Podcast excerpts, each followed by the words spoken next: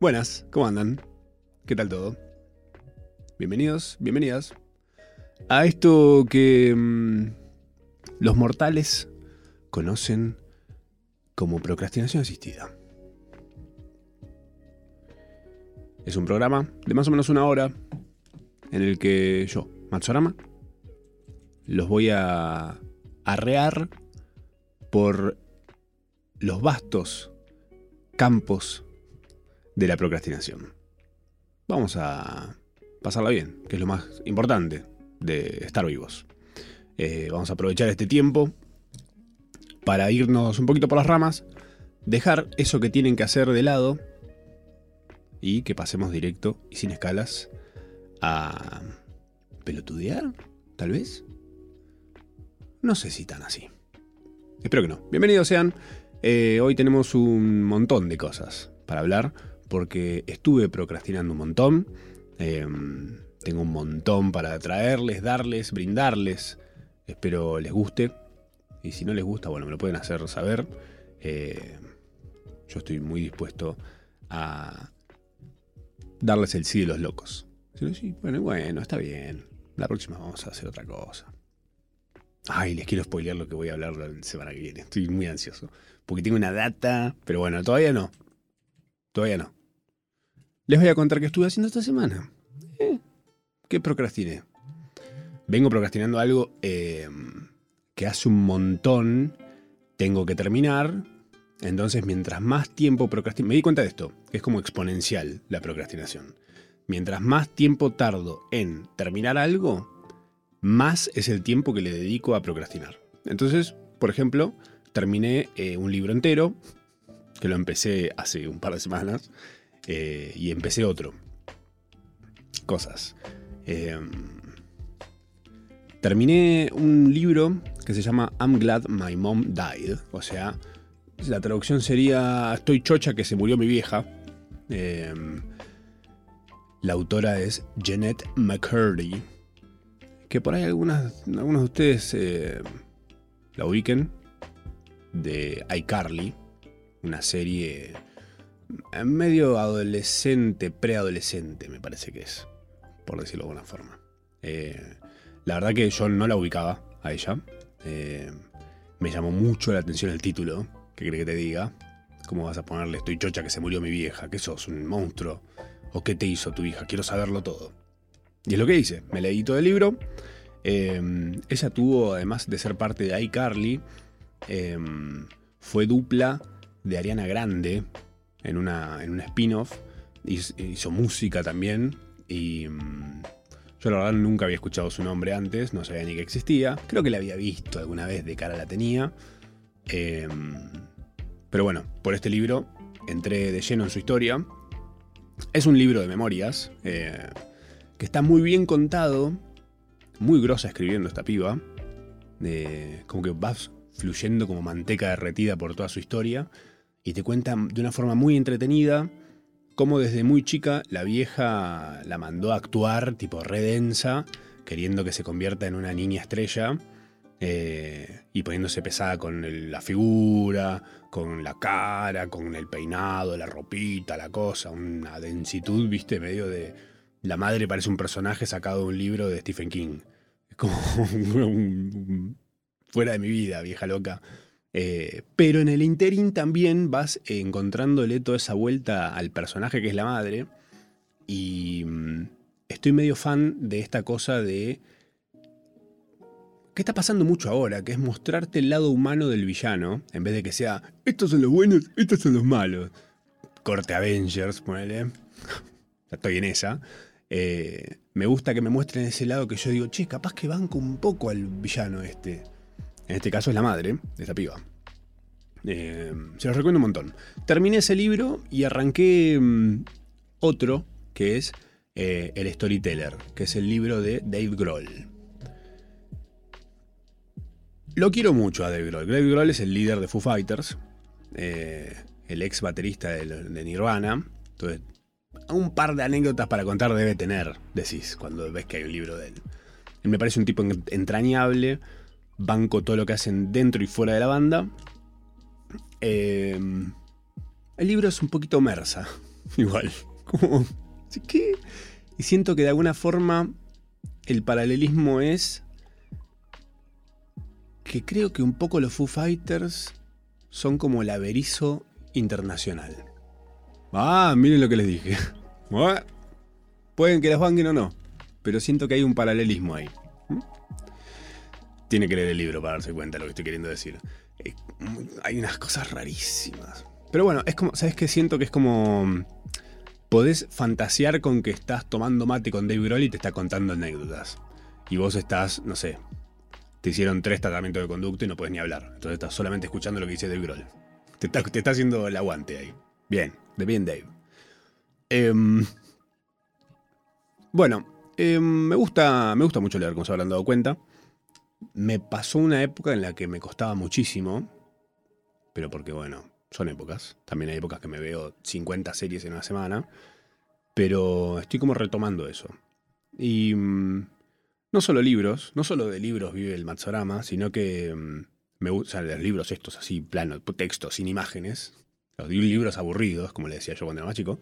Eh, Sino hoy me acuerdo de haber hecho eso, tipo que ver un libro y hojearlo rápido a ver si tenía dibujos o algo. De hecho, gracias a eso terminé conociendo el libro del Señor de los Anillos. Porque, ah, mira, tiene mapas. Comprate una guía Filcar, boludo. Uy, qué vejez. Bueno, si habré leído cualquier cosa. Antes, cuando no tenías teléfono celular, te llevabas cualquier cosa que tenga texto al baño. Y si no te llevabas nada, te enterabas que el zinc piritione es el componente activo de los shampoos anticaspa para combatir el hongo de la caspa. ¿Mm? Cosa que se aprenden cagando. Hashtag. Bueno, eh, aparte de leer eh, libritos, me copa mucho la aventura gráfica, me gustan los cómics y me gusta mucho el anime. Me gusta mucho el anime, pero porque hay un lado de mí que es recontra otaku no, no sé, digo recontra otaku, pero la verdad es que no es tan otaku porque siento que hay 17 mil millones de ramas por las que podría irme y hay un montón por las cuales no transo y me parecen un embole, siento que estoy igual. Eh, pero es un estilo que todavía no sé ni cómo definir. Debería preguntarle a alguien que sabe decirle, che, esto es lo que a mí me gusta y esto es lo que no. ¿Qué, qué soy? ¿Soy un medio otaku? ¿Un half-blooded otaku? Fantástico. ¿Qué casa soy? no sé. Muy Ravenclaw de mi parte. Bueno, yo de chico leí cómics de Batman, de Spider-Man, em, el de Watchmen no lo leí de tan chico, el de Swamp Thing, como me lo regalaron para mi cumpleaños, tengo seis tomos ahí, eh, que me gusta, me parece lindo como está armado, la, forma de escribirlo, es medio oscuro, todo, todo viro hacia una oscuridad que a mí me copa. Y siento que, lo, que el manga que a mí me gusta viene por ese lado, como que mientras más oscuro se pone o mientras más cosas así como medio eh, turbias tiene, más me gusta. De chico me morfé el manga de Caballero del Zodíaco, Saint Seiya. Soy muy de ese palo, ese, es mi, estandarte. Si soy una casa, soy la casa de los Caballeros del Zodíaco. Em, después de grande, me metí más en Berserk, que es como más más sangriento, no sé. Quizás tenga más que ver con mi mambo con el Elden Ring, que es un palo bastante similar. Pero el que más me flashó últimamente es Chainsaw Man, el hombre motosierra. bueno, me encantó de entrada. Ahora vamos a entrar en todos los detalles de todo esto que estamos por hablar. Esto es spoiler free, les aviso desde ya para que no anden llorando después. Eh, en diciembre de 2020, diciembre de 2020 que por ahí no se acuerdan la sensación general que había en ese momento, pero era tipo, no sé si mañana me muero, no sé si mañana me muero, no sé si mañana deja de existir el planeta. Era un poco la sensación general en el 2020. Eh, pero bueno, en el medio de esa nube de incertidumbre, anuncian que mm, iba a salir el anime del pibe motosierra, como le dicen ahí Mauro Campi. Eh, Claro que sí. iba a salir el anime. Y, yo digo, pará. Uff. Y después digo, mm, como fue una secuencia de sensaciones. Primero fue tipo, wow, ¿qué? El anime, ¿eh? Y después digo, mm, sí, Van, uy, lo que, no, no, la van a cagar, la van a cagar, no. Por favor, no la caguen. ¿Está vibrando mi celular acá? Para, lo voy a poner. Ahí está. Ahí está. ¿Por qué mi reacción? Porque a veces el pase del manga al anime es un poquito polémico. Es un poquito polémico porque es caro hacer un anime bueno. Y el manga está ahí, está como, está hecho con paciencia, sin correr, y el anime a veces viene como medio tipo, bueno, hay que sacarlo ya porque te, compramos 40 capítulos, tengo que sacarlo mañana. Chainsaw Man, el pibe motosierra de ahora en adelante, le vamos a decir, em, es un manga hermoso, es hermoso. Eh, y la verdad que el anime tenía una vara muy alta, o sea, Iban a tener que ponerle mucho, mucho. Pero paren un segundo porque acá hay gente que no tiene ni idea de qué estamos hablando. Y vamos a tener que hacer un poco de eh, otakusplaining. ¿Ok? Para los que no saben, o para los que no están muy seguros tampoco de la diferencia y demás, eh, el anime suele tener un origen en el manga. Eh, el manga es como un cómic, ¿ok? Y si quieren hacer un paralelismo que para que digan, ah, ok, entiendo, entiendo, entiendo, es lo que hace Marvel y DC. Agarran la tracalada de cómics y de historias que tienen dando vueltas de 17 mil millones de personajes y hacen una peli, una serie, etc. Basado en eso. Bueno, esto es más o menos lo mismo. La diferencia principal es que el manga se lee de atrás para adelante. no es que arrancas del final, y lees el principio, sino que está hecho al revés, el librito. Eso. Em, no siempre, ojo, no siempre el origen de un anime es un manga. Por si de repente decían, ah, entonces voy a ir a buscar el manga de... No, porque por ejemplo Pokémon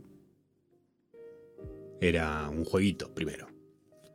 Em, que em, Cowboy Bebop arrancó siendo directamente un anime. Eh, hermoso, buenísimo. Si no lo vieron, véanlo. Vean el anime. No les recomiendo tanto la serie, porque la serie como que... La serie, bueno, justamente, la vara estaba tan alta con Cabo Vivo que es excelente. Y la serie live action fue, de Netflix fue como... Bueno. Zafaba. Y la otra y pasaba. Eh, y bueno, y otra cosa que también no tiene origen en manga, pero está dentro de un anime, que sí tiene origen en manga, es la saga de Asgard de Caballero del Zodíaco. Es una temporada que sucede entre las 12 casas y Poseidón. Siento que hay gente que en este momento está escuchando esto diciendo, ¡ay, Dios, qué insoportable! Bueno, hoy no es para ustedes, capaz. Pero bueno, es por acá. Eh, no, no todo es para ustedes, chicos. Capaz que a algunos les copa, como a otros que no, no sé qué. Eh, Cuestión que Asgard, que es una de mis sagas favoritas de Caballero del Zodíaco, no tenía un respaldo en un manga, sino que lo que venía pasando, según yo lo supe de chico, es el anime venía eh, alcanzando el manga. Era como no, les iba a dar la mano para animar y para escribir mientras eh, ya estamos eh, muy encima. Entonces inventaron esta temporada para poder terminar tranquilos el, manga que venía, que era el de Poseidón. El empalme que hicieron en la serie fue espectacular. Finísimo. Finísimo. Em, qué bueno, buenos personajes, bien pensado para el anime. Que ahí es donde se suele perder como esa traducción entre el manga y el anime. Es donde suele haber como una, una rispidez. Em, pero bueno, no siempre el origen de un anime es un manga, eso les quería decir. A mí lo que me dio paz de esta noticia de que el pibe motosierra eh, iba a tener su versión en anime fue que los encargados de hacerlo eran los de Mapa, que es un estudio que es una bomba. O sea, son los que hicieron eh, Jujutsu, que si no ubican, bueno, vayan. hoy es para que anoten. Si les copa Chainsaw Man, si no saben ni qué es, pero cuando ven lo que les digo, dicen, che, copado. Bueno, hoy es para que anoten. Van a tener que tomar nota porque hay un montón de cosas. Eh, Jujutsu y Shingeki, que mm, tremendo. Eh, está animado por esta gente. Estudiazo. Eh, mapa, M-A-P-P-A. cuando vi eso dije, bueno, pues, ¿sabes qué? Me puedo relajar. ¿Quién sabe? bueno, cuestión que arrancó el, el anime. Esta semana. Del pibe motosierra. Los que no tengan ni idea de qué estamos hablando, les pido que busquen eh, Chainsaw Man o Hombre Motosierra, les va a aparecer. Es muy probable que cuando lo vean digan, ¿qué es esta falopeada? Porque van a ver un tipo que tiene brazos de motosierra y cabeza de motosierra. Por igual, ¿ok?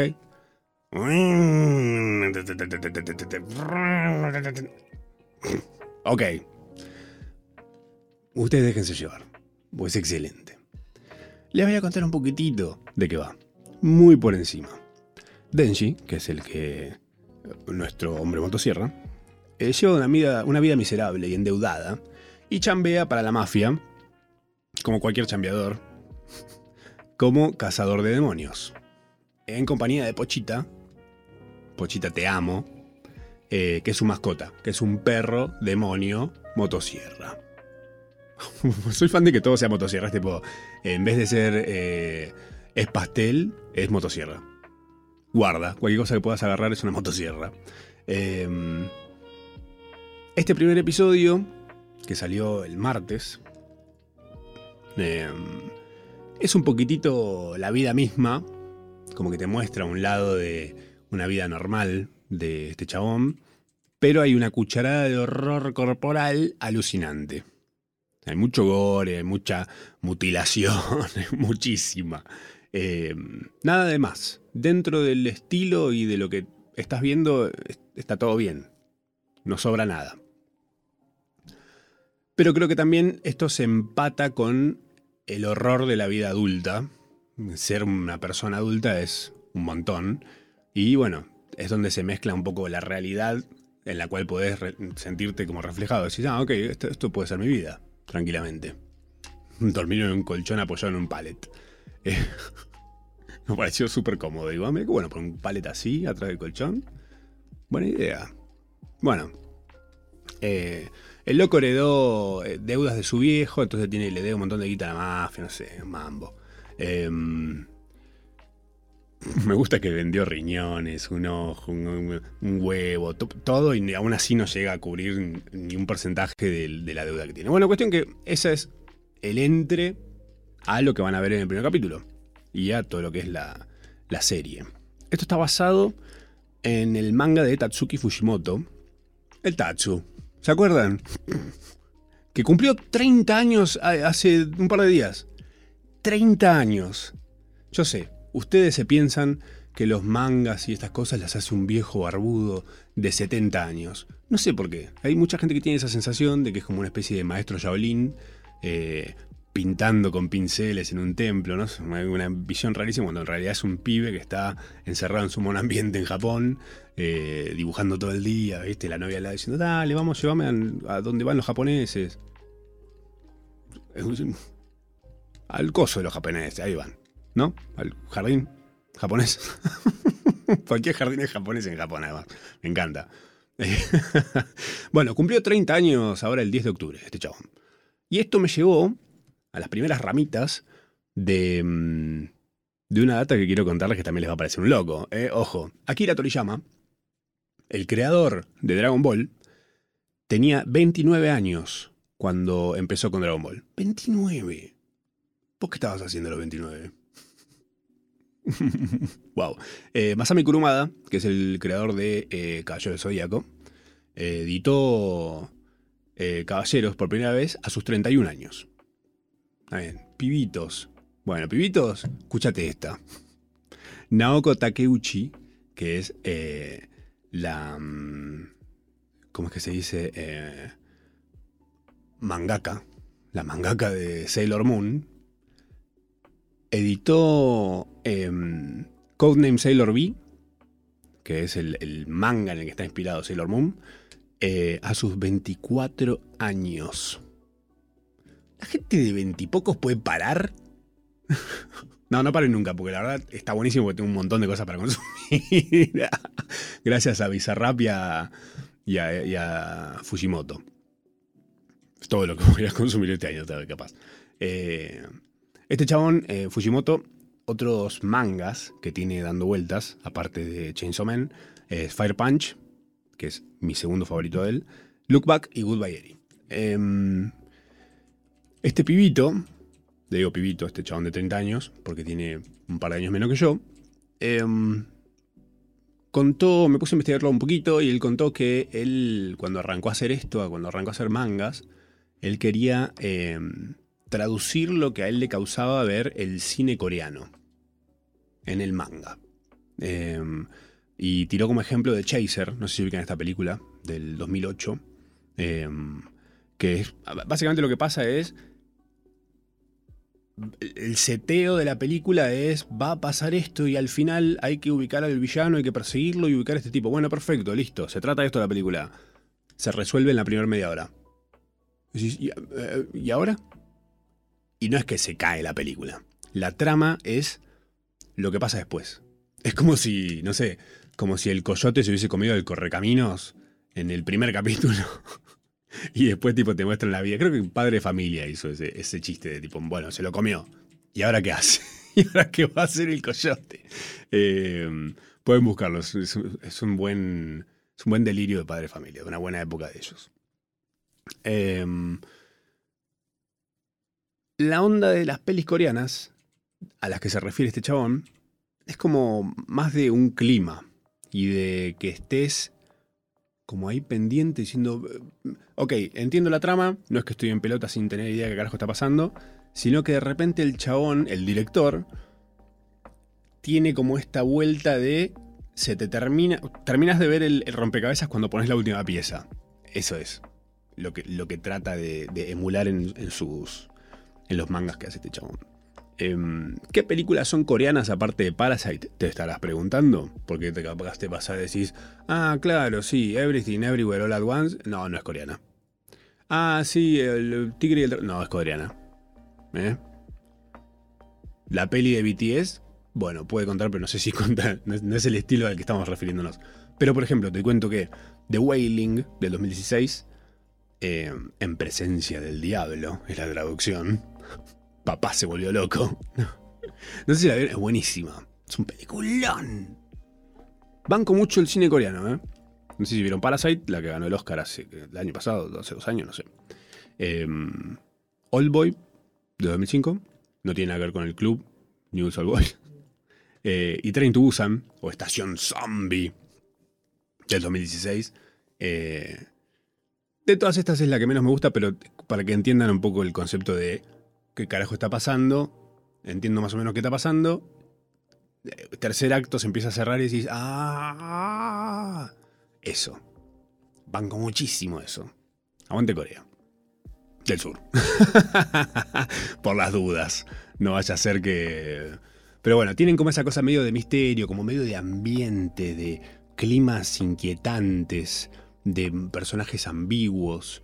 Eh, me copa esa transversalidad en un estilo casi ya. Eh, bueno, Fujimoto busca eso en el manga. dice, bueno, quiero, quiero generar esa sensación que me causa este cine que tanto me gusta. Siendo él japonés. Como que yo quiera hacer cine chileno. O algo así. ¿No? ¿Hacía falta? No se sabe. bueno, el chabón contó también que sus influencias eh, son unos autores de manga que yo ni los conocía pero cuando me puse a investigar digo, ah, claro, muy bien. No está copiado, no es Nick, pero hay unas buenas influencias de claramente alguien que lee y busca estilos. Em, y si quieren ir anotando también, les voy a tirar estos nombres muy fáciles de escribir, que son Hiroaki Samura, pueden buscar la espada, la espada del inmortal, es muy buena. Mi favorito de los tres es Hideki, Hideki Arai, que hizo Kichi, y The World is Mine, que bueno, eh, Fire Punch, que es el otro manga de este chabón, que es muy bueno, o que es más conocido también, eh, tiene mucho de esos dos. Eh, Itsutomu Nihei, que hizo Blame y Knights of Sidonia, me pareció como mm, es, mm, el estilo un poquito más estirado que a mí tanto no me gusta. Pero bueno, si a él lo inspiró, bienvenido sea. Vi el primer capítulo del pibe motosierra. Lo quise ver el día que salió, pero tenía que hacer un par de cosas. Eh, y me causó mucha gracia que mis amigos empezaban a bombardearme, tipo, ¿ya lo viste? ¿Lo viste? ¿Viste esto? Y yo digo, de repente, ¿por qué son tan... ¿Eh? ¿Tan así eran mis amigos? Yo no los tenía tan así. ¿Qué pasa acá? Pero bueno, em, la conversación viró a que les quemé la gorra en su momento para que lean el, manga. Eh, y claro, yo tiré esa piedra y escondí la mano. Me olvidé que había hecho eso y algunos hicieron caso omiso. Otros dijeron, no, a mí me pasa mucho eso, ¿viste? A mucha gente le da paja eh, leer el manga. Dicen, voy a esperar a que alguien haga un anime. O salga una película muy mal actuada. Que suele pasar también eso. Bueno, vi el primer capítulo. Salió este martes. Cortito, veintipico de, de minutos, 23 minutos lo dura. La vara, recuerden, estaba altísima. Al menos para mí. De hecho, creo que el motivo principal por el cual no lo vi ni el lunes, no lo vi ni el martes, ni el, miércoles, eh, hasta tarde, fue pues esta cosa, dije, ay, no quiero que no me guste, no quiero que no me guste, quiero que me parezca fantástico. Tenía, suelo no tener expectativas en las cosas. Lo que no significa una visión pesimista, sino más, bueno, me manejo con lo que hay. Eh, y soy muy amigo de eso. ¿Por qué? Porque si vos no estás esperando algo de algo, las chances de que te decepciones son eh, muy bajas. Pues si vos estás diciendo, bueno, quiero que sea lo mejor que me pasó en la vida. Y flaco, si ya comiste una buena milanesa, es muy probable que no. Muy probable que no. Ya empieza perdiendo, ¿viste? está complicado. Si viste Alf, cuando eras chico, está complicado. claro, no, olvídate.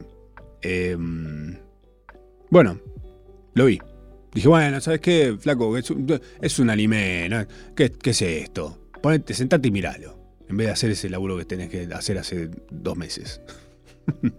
Ahí juntando polvo. Los archivos intactos. Eh, se los voy a contar. Cuando termine se los voy a contar. Les voy a contar qué laburo era que estoy compartiendo ese montón. Em, me senté a verlo y me fascinó. Fascinado estuve. Eh, la pasé bárbaro, lo disfruté un montón. Em, es un fino primer episodio, amigable para quienes no miran anime, para quienes eh, no tienen idea de qué va. Un, es en muy pocos minutos te cuenta, te setea todo, ¿viste? te prepara. Es un buen capítulo de historia de origen. ¿Entendés por dónde arranca todo? Y cuáles son las posibles eh, variantes que te van a llevar por esta aventura, que es la historia del pibe de motosierra. Em, que yo creo que terminás medio cebado y decís, bueno, ¿qué, me queda hacer? Eh, ¿Criogenizarme? ¿20 años? ¿Y que me despierten para cuando ya haya, no sé, no, finos 400 capítulos? ¿Por qué tenía que consumir todo así? Bueno, vamos a hacerlo todo como uno por semana, como un treat semanal. Decís, bueno, llega el martes, es mi día.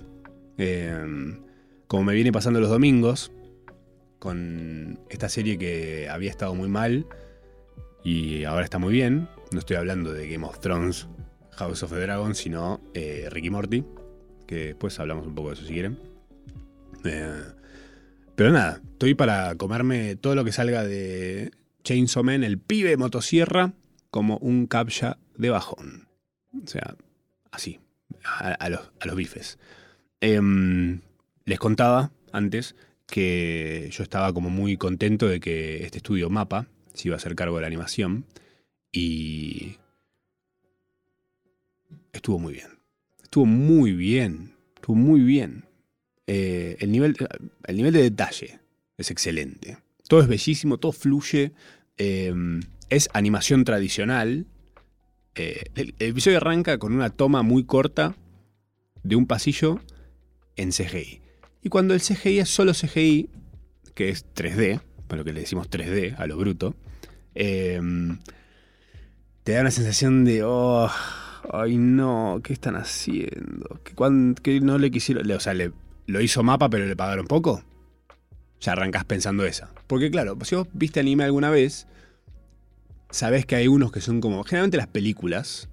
eh, o las sobas, los sobas, no sé cómo se le dice. la- los sobas. Yo le digo los sobas, ¿ok? Son como pelis, como cosas un poquito más. que se toman un tiempito más para hacerlo.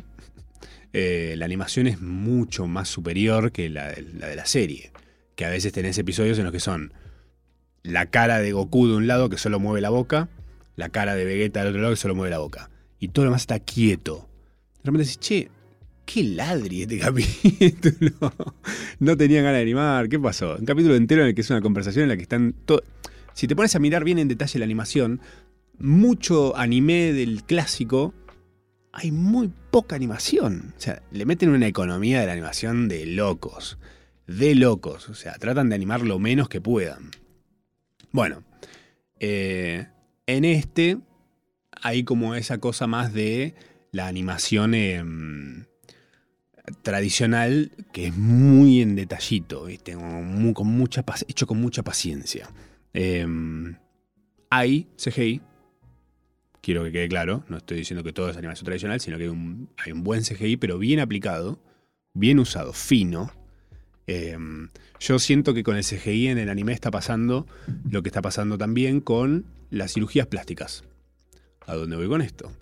Eh, en el auge de las cirugías plásticas, díganse och- noventas, no voy a decir ochentas, noventas. Los noventas para mí fue como el boom de la cirugía plástica. Eh, las famosas que se hacían cirugía plástica quedaban todas medio parecidas, como una especie de unos rasgos medio felinos, ¿no? Eh, y hoy la cirugía plástica eh, es mucho más fina, mantiene los rasgos originales de esa persona y es casi imperceptible. Si, che, qué bien se mantiene tal. No, no, no. Esto es pura cirugía plástica, pero es- está bien hecha. Bueno, mismo CGI.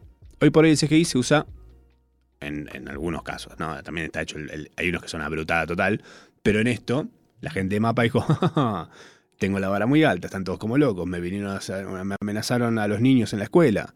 Me dijeron, ¿tu viejo es el dueño de Mapa? Hace bien el pibe motosierra porque si no te agarro motosierrazos acá. Somos japoneses, no te olvides. Hacemos estas cosas a veces. No solamente los yankees. a veces pasa, me hace así que no. Ponete a investigar, si no. Bueno, y también eh, me puse a investigar un poquito, más allá del CGI, y eh, tienen, aplican, utilizan una técnica que es rotoscopiado. O sea, em, se utilizan cámaras reales, personas reales, que hacen movimientos necesarios para capturarlos y encima de eso se dibuja, eh, aplicando justamente la técnica de animación tradicional, para que el movimiento sea lo más realista posible y tenés unos movimientos de cámara y unos movimientos en las partes de acción y demás que son, oh, te ganas de lamer la pantalla, de lo fantástico que se ve, lo lindo que se ve. Ya te digo, puede que no te interese el anime, porque el anime es una cosa muy general. Hay, hay- hay mucho anime que a mí no, no me mueve un pelo, pero estas cosas son una delicia. Delicia. No se limiten, no se, no se limiten a, a, a, "Ay, porque a mí no me gustan la mayoría de los animes, no voy a mirar nunca un anime. Prueben. Hay cosas que cambian, diferencias. En el tema animación tradicional, quiero hacer un parate. em, en Los Simpson. Ah, hace mucho no se los mencionaba. Mira, no tuve ni que forzarlo, porque realmente quiero hablar de esto. Em, los Simpsons em, tenían una animación tradicional antes, hasta la temporada 13, creo. No, creo que hasta la... En la 20 pasaron full a digital. Full HD, a, lo ancho, eh, Full HD. Vectorial, los dibujos. Los Simpsons son un paquete de movimientos limitados y no hay mucho más que eso. Antes, en las primeras temporadas, y te diría de la 3 a la 13, ponele, en, ese rango de, de temporadas, dividían la animación entre varios estudios,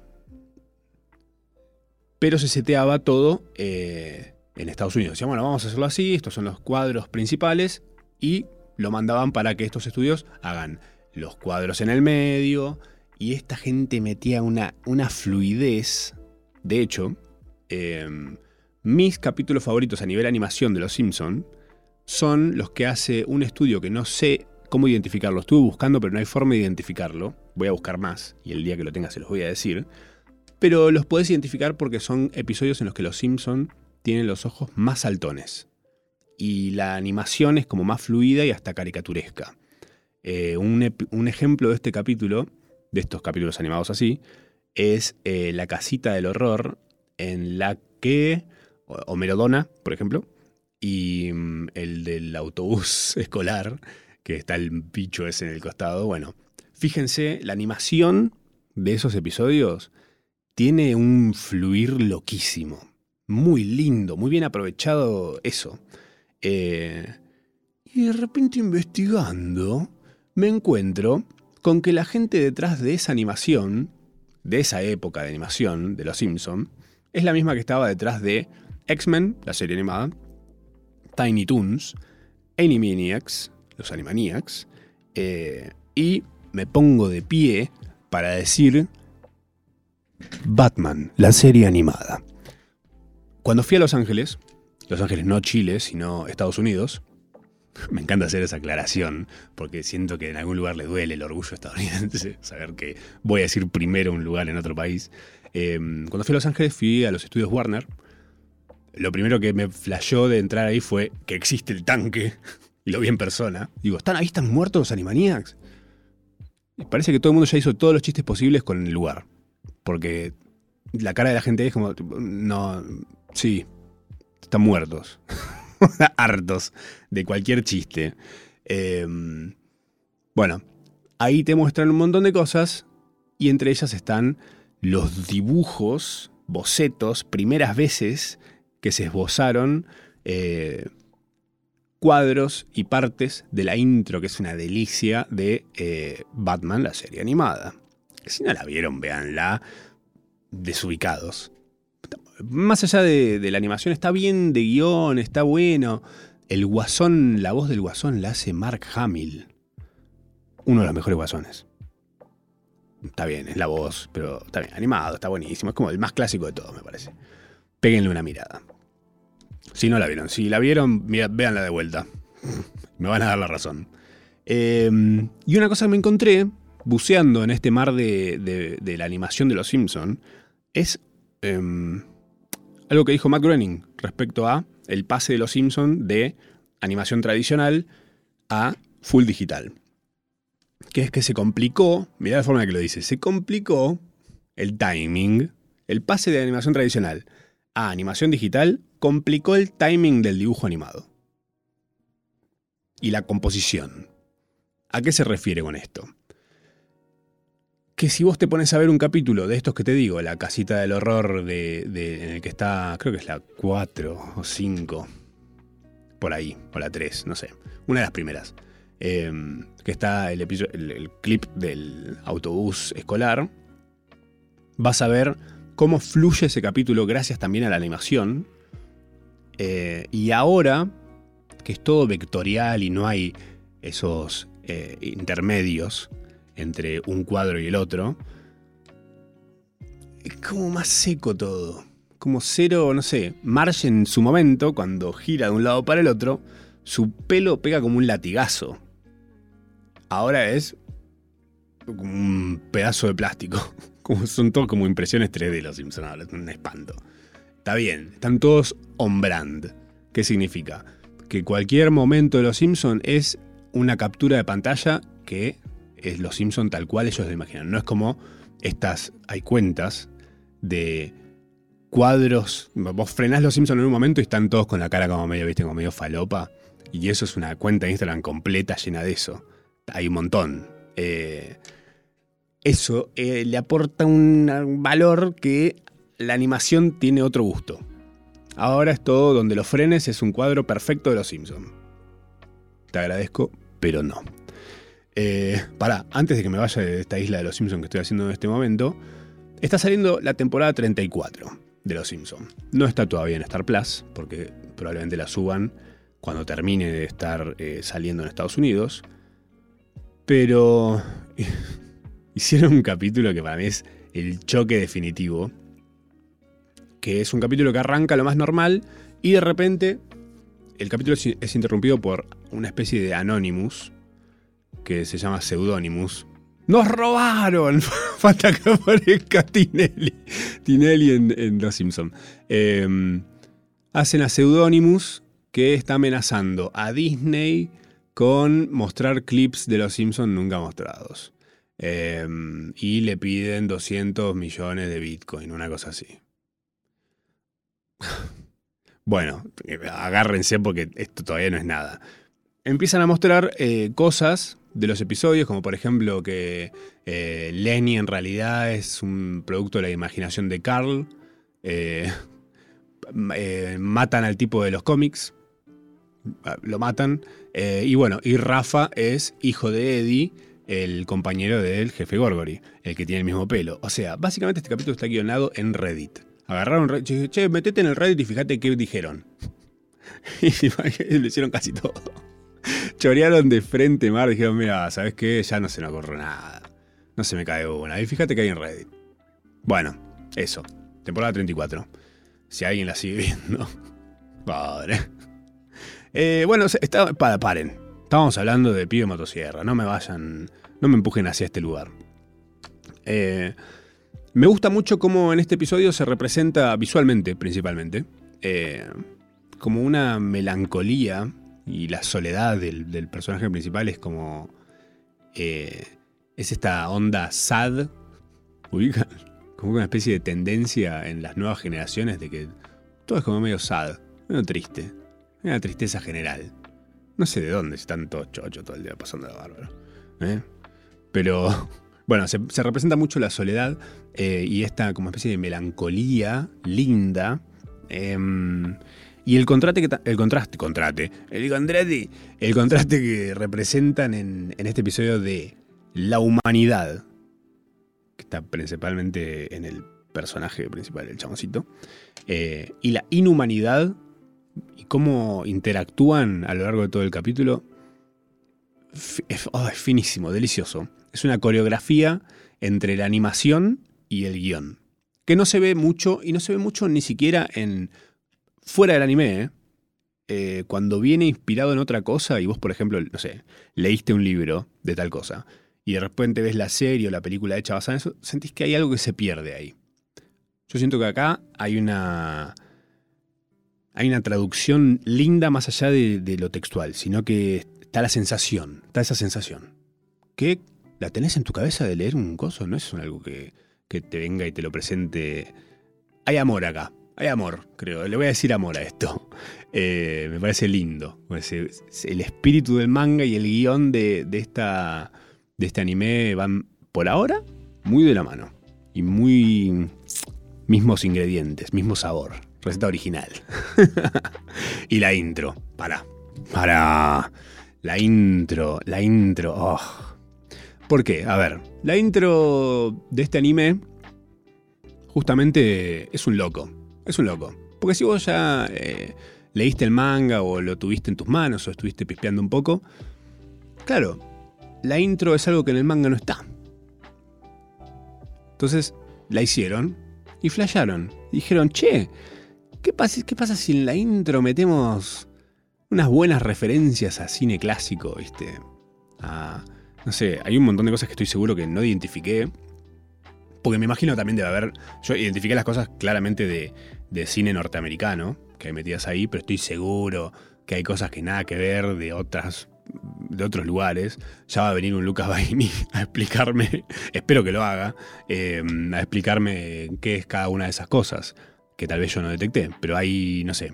Fíjense, yo lo compartí en Twitter, si se quiere meter, arroba machorama, eh, está esta comparación justamente de la intro con las escenas en las cuales están inspiradas, que bueno, eso es rotoscopiar, es, fíjense que la animación puesta encima de la escena es casi lo mismo, o sea, buscan la misma composición. Hay cosas de Pulp Fiction, eh, el Gran Lebowski, eh, Constantine no es país para viejos, me encanta decirlo así. Eh, Reservoir Evangelion, Evangelion, Thor, no sé, un montón de, cosas que decís, ah, esto, oh, esto, oh", y está muy fino hecho, muy lindo, muy bueno. Em, así que esa es la cosa, chicos. Hay una serie nueva para ver, sale todos los martes. Hay mucha gente que dice, no tengo idea cuántos capítulos son, pero espero sean, ah, no sé, 120 esta temporada. Bueno, lamento decirles que son solamente 12 capítulos. Muy breves, se te pasan volando. Eh, pero bueno, bien, hay, hay, hay para hacer dulce. ¿Por qué? Porque te podés comer los capítulos estos, puedes buscar el manga, que hay muchísimo más ya. Y ya te digo, es muy lindo, bien hecho, bueno.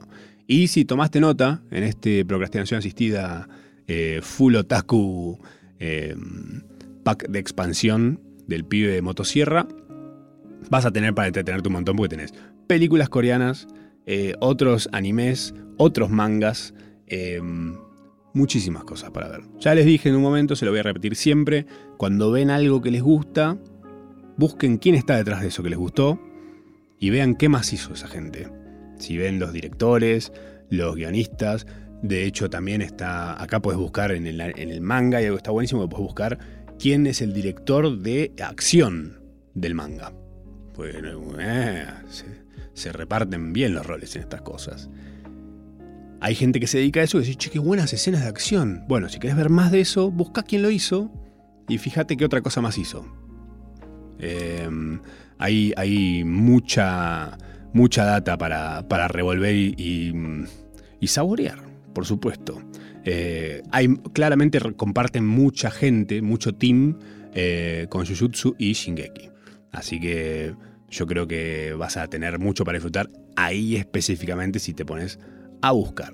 Si no te gusta el anime ni el manga y te parece una basura hasta este momento incluso, em, espero hayas procrastinado este episodio, lavando unos buenos platos, o cocinando un buen guiso de lentejas, o cortándote las uñas de los pies, que están medio raras. ¿La viste? ¿Hace cuánto no te miras los pies?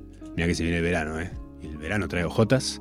Y las ojotas traen resbaladillas.